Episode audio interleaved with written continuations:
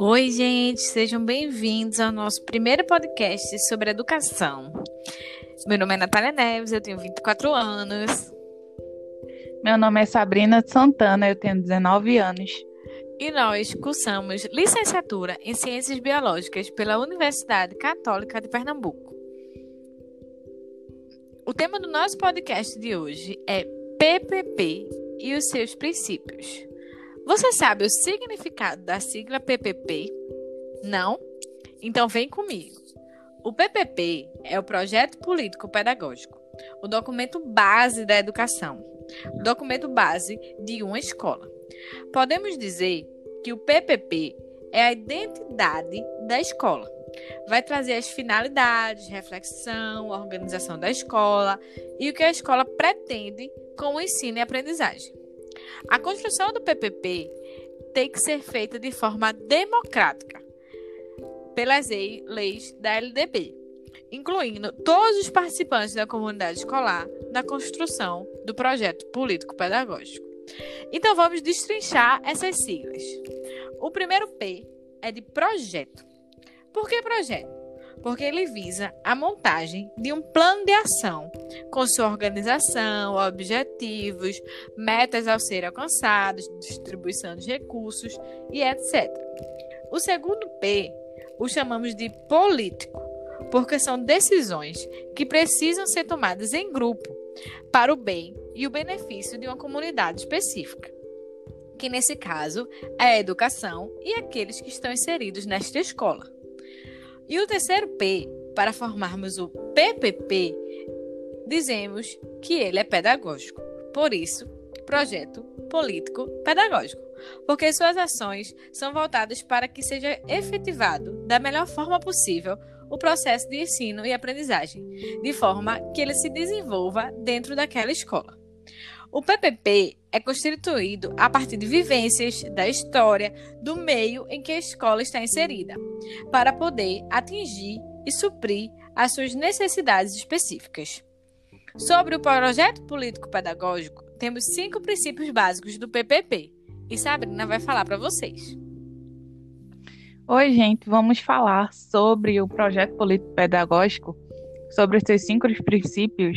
Então, vamos lá.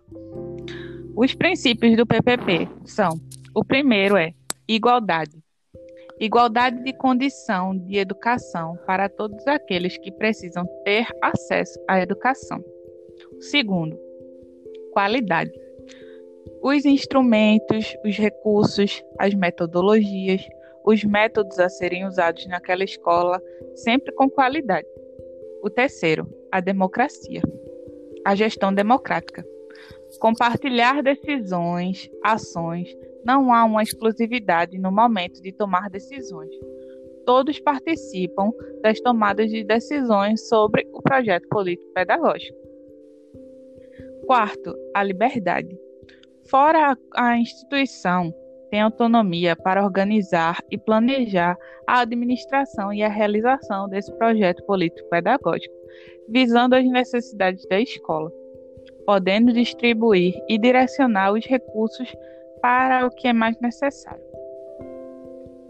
E o quinto e último, mas não menos importante, que é a valorização do magistério.